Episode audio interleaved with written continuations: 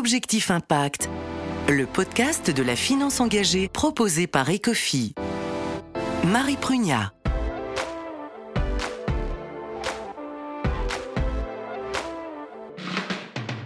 Bonjour à tous, bienvenue dans ce nouvel épisode d'Objectif Impact, le podcast de la finance engagée proposé par Ecofi.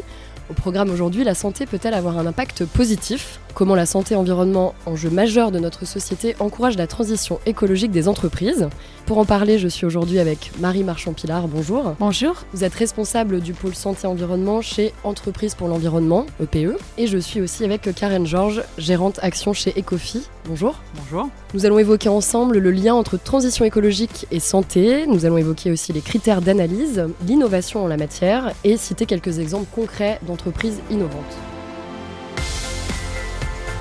Objectif Impact, le podcast de la finance engagée proposé par Ecofi. Marie Marchand-Pilar, transition écologique et santé sont interdépendants. Quel impact cela a alors la santé humaine, elle est complètement dépendante de l'environnement, de la santé de notre planète, de la santé des animaux. C'est d'ailleurs le concept One Health qui avait été développé en 2004 par trois agences onusiennes. Et on sait aujourd'hui que la pollution a un impact important sur la santé, puisque dans une dernière étude publiée par The Lancet Planetary Health, il était évoqué que 9 millions de décès par an sont dus à des expositions à, à la pollution, justement. On sait aussi que toutes ces expositions à la pollution risquent d'être exacerbées avec le changement climatique, puisque avec notamment les sécheresses, on va avoir moins d'eau, donc une plus grosse concentration de polluants et moins ce phénomène de dilution. Il va y avoir également aussi plus de particules dans l'air. Et au-delà de ça, le changement climatique a des conséquences aussi plus directes, notamment avec le changement démographique des maladies vectorielles, notamment la dengue qu'on voit de plus en plus sur Paris aussi. Il y a également tous les enjeux liés à l'effondrement de la biodiversité, puisque là, c'est aussi le développellement des zoonoses. Et je ne rappellerai pas, bien sûr, la pandémie dans laquelle nous sommes encore actuellement, et malheureusement, on risque d'être exposé à bien d'autres. Et donc, il y a véritablement ce lien entre la santé et l'environnement qu'on n'est plus censé établir et qu'on connaît bien tous. Et donc, finalement, pour avoir une population en meilleure santé, il faut justement avoir beaucoup de, enfin, d'essayer d'évoluer justement, de faire évoluer les comportements individuels liés à tout ce que nous utilisons et consommons au quotidien. Donc je pense notamment à l'alimentation, peut-être avoir une alimentation moins carnée, à euh, tout ce qui va être produit ménager, à l'aération de nos logements, mais également sur des comportements beaucoup plus euh, collectifs et sur liés notamment aux expositions environnementales. Et c'est dans ça que justement ça s'insère parfaitement dans la transition écologique puisqu'on est véritablement vers la modification des comportements individuels et collectifs et plus largement sur les sujets de changement climatique et de biodiversité. Et tous ces sujets, ce sont des sujets sur lesquels on travaille avec nos entreprises membres dans l'association OPU. Donc la santé peut être un moteur d'innovation pour les entreprises aussi, hein. elle peut avoir un rôle clé Complètement oui, puisque euh, en fait ce qu'on voit c'est que la santé et l'environnement c'est un sujet qui est extrêmement complexe puisqu'il y a des liens de causalité qui sont assez durs à établir et donc les pouvoirs publics sont de plus en plus démunis face à ces enjeux et on voit que la réponse des pouvoirs publics elle existe mais elle est plutôt sectorielle, elle est plutôt curative et elle est surtout longue à arriver. En témoigne tout ce qui s'est passé notamment par l'amiante. Et donc finalement, les entreprises, elles peuvent avoir un rôle moteur, puisque déjà les entreprises, elles peuvent permettre de donner un peu plus, d'apporter cette expertise au pouvoir public et de les aider dans la surveillance justement de ces expositions. Elles peuvent aussi rendre les choses plus transparentes, tous les produits et les services qu'elles mettent sur le marché, les rendre plus transparentes et aider justement les consommateurs et leurs parties euh, prenantes dans l'utilisation pour avoir un meilleur usage de tout cela. Et puis aussi pour intégrer directement la conception, euh, la santé environnement dans la conception de ces produits et euh, et de ses euh, services. Marie, est-ce que les entreprises sont incitées à intégrer cette, euh, cet enjeu de santé-environnement oui, complètement. Les entreprises y sont de plus en plus incitées. Donc euh, déjà d'un point de vue réglementaire, quand bien même la réglementation met du temps à arriver, elle finit quand même toujours par arriver. Et c'est vrai que ça a tendance justement à faire accélérer la prise en compte de ces enjeux. Il y a également aussi une évolution des attentes sociétales. On voit quand même que les consommateurs sont de plus en plus attentifs aux enjeux de l'environnement, mais également de la santé. Euh, ça peut également être un facteur d'innovation et d'opportunité commerciale intéressante pour les entreprises. Et puis, dernier point assez intéressant, c'est qu'on se rend compte que les efforts déployés au sein même des entreprises, sans parler des produits et des services qu'ils produisent. Donc, par exemple, justement, les matériaux utilisés pour la construction des bâtiments, les produits utilisés pour les ménages, les expositions chimiques des salariés. Tout ça, ça peut avoir euh, un impact important et notamment réduire l'absentéisme au sein des entreprises, améliorer leur productivité et aussi leur donner une meilleure image justement sur le marché de l'emploi, par exemple. Et vous avez des exemples concrets d'actions solidaires ou innovantes en matière de santé-environnement, Marie Marchand-Pilar? Oui, complètement. Donc, pas pour reprendre les trois exemples que je montrais, donc euh, sur l'expertise scientifique, par exemple, il y a Suez il me semble que Veolia aussi, qui ont euh, commencé à développer une offre. Alors, pour Suez, c'est City Watch et qui permet aux collectivités locales d'avoir ce suivi épidémiologique dans les eaux usées du SARS-CoV-2, qui est donc le virus de la Covid, et qui permet justement à ces collectivités de savoir un peu quel est l'état de la circulation du virus sur leur territoire et donc d'anticiper les meilleures mesures préventives à mettre sur ce territoire.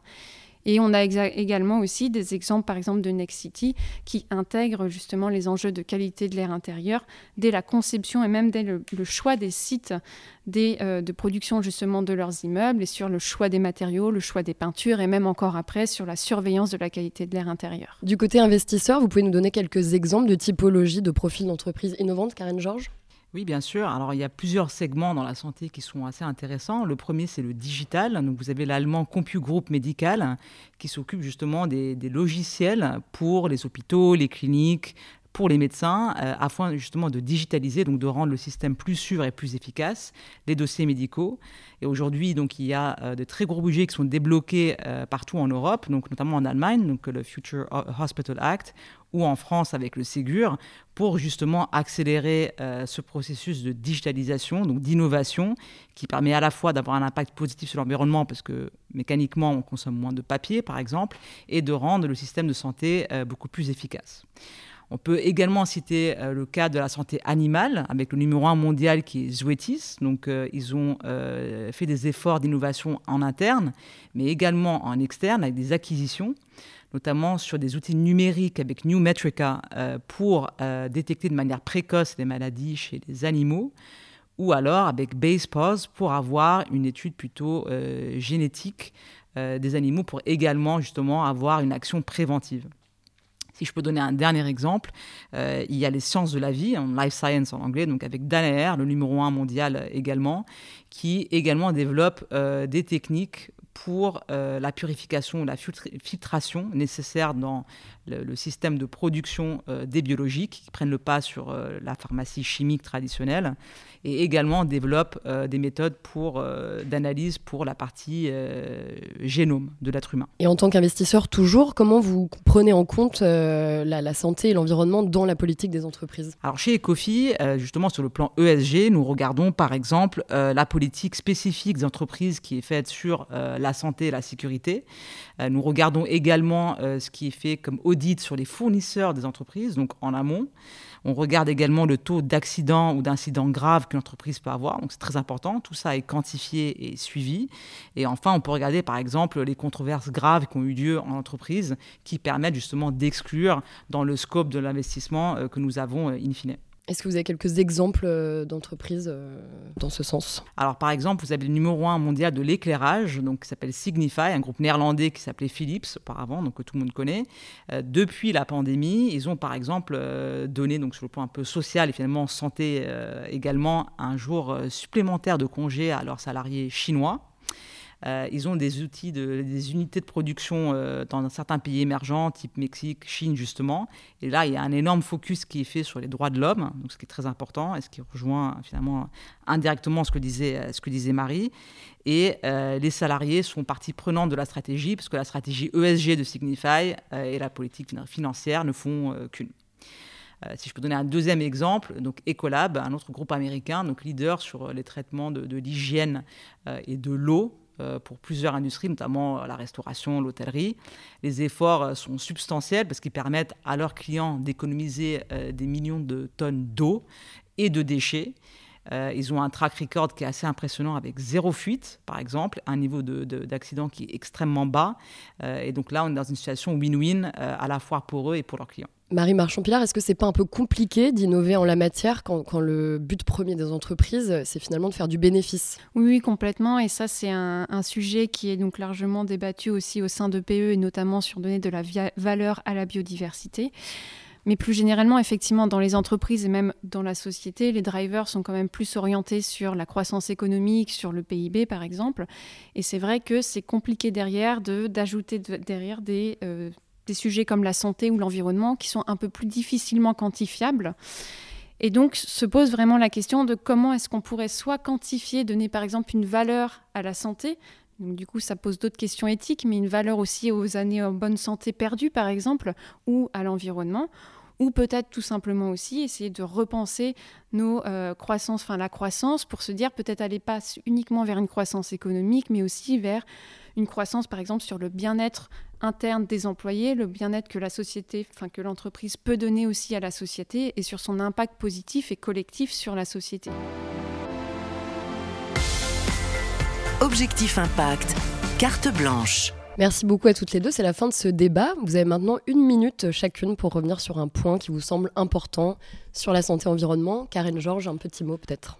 Pour rejoindre le sujet de l'innovation que j'évoquais tout à l'heure, euh, je pense que le plus important, c'est qu'il y ait une impulsion finalement euh, au plus haut niveau, donc au niveau de l'État, pour accélérer euh, donc l'innovation dans la santé et permettre justement qu'on arrive à une situation de bien-être des salariés, des concitoyens qui soit donc meilleure que celle d'aujourd'hui. Marie Marchand, c'est à vous, vous avez une minute. Alors moi j'aimerais Trois points très rapides. Euh, déjà, on a beaucoup parlé des entreprises, mais les, les, initiatives des entreprises, elles étaient surtout, elles sont surtout ponctuelles, sectorielles, et ce n'est pas la majorité des entreprises qui s'engagent sur ces enjeux.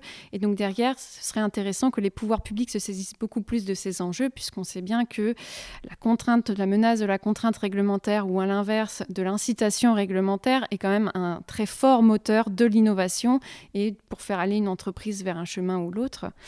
L'autre aussi, il faudrait qu'on passe beaucoup plus des modèles de société et surtout de systèmes de santé qui sont axés sur le curatif vers plutôt du préventif, et donc beaucoup plus prendre en compte tous les déterminants de la santé, y compris l'environnement. Et le dernier point aussi, c'est une question sur l'arbitrage qu'on va devoir faire entre le changement climatique, la biodiversité et la santé environnement, puisque aussi bien au niveau de la société qu'au niveau de l'entreprise, on voit que finalement les mesures qui sont mises en œuvre, elles ne sont pas forcément toujours complémentaires entre elles et parfois elles peuvent même être contradictoires. Donc vraiment cette question de quel arbitrage on va faire entre ces trois enjeux, plus ces autres enjeux auxquels l'entreprise est confrontée bien sûr. Merci beaucoup Karen Georges, euh, gérante action chez Ecofi et Marie Marchand-Pilar euh, de PE, entreprise pour l'environnement. C'est la fin de cet épisode d'Objectif Impact, le podcast de la finance engagée proposé par Ecofi. À bientôt pour un nouvel épisode. Objectif Impact, le podcast de la finance engagée proposé par Ecofi.